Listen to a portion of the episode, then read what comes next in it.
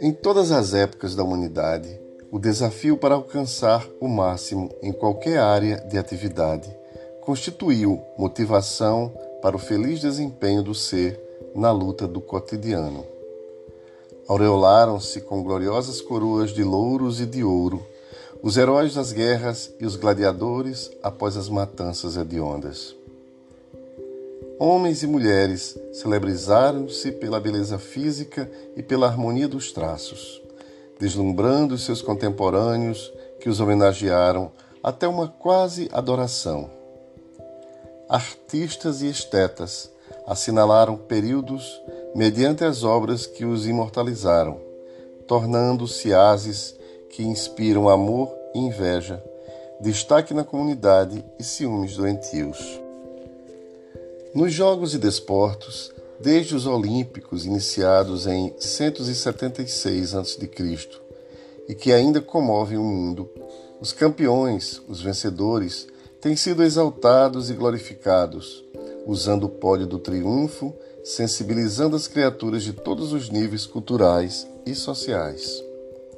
Todos eles, heróis invulneráveis e vitoriosos, estimularam os seus coevos servindo-lhes de modelo e arrancando-os da sombra e do desconhecimento para fruírem a popularidade e sorverem o licor embriagante da glória.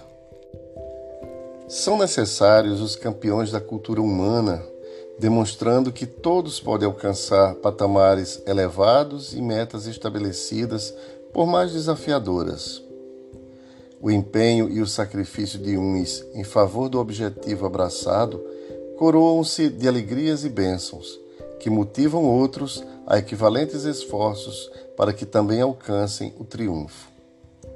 Um campeonato, porém, existe igualmente desafiador, que é aquele da incessante luta do ser contra as paixões dissolventes e perversas, que teimam em permanecer em sua natureza humana. Esse desafio proposto pela sabedoria universal e vivenciado pelos mártires, pelos santos e pelos promotores do conhecimento e da arte, teve em Jesus o maior exemplo de que se tem notícia.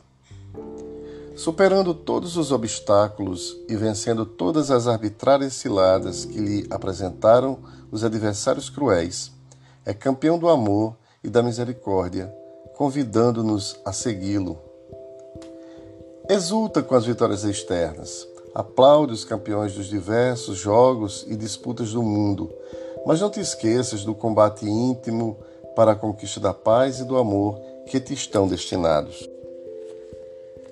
Para o logro dos campeonatos terrestres são indispensáveis inúmeras disciplinas e sacrifícios, esforços contínuos e sem trégua, devendo-se permanecer no mesmo afã para prosseguir-se no rumo do desiderato.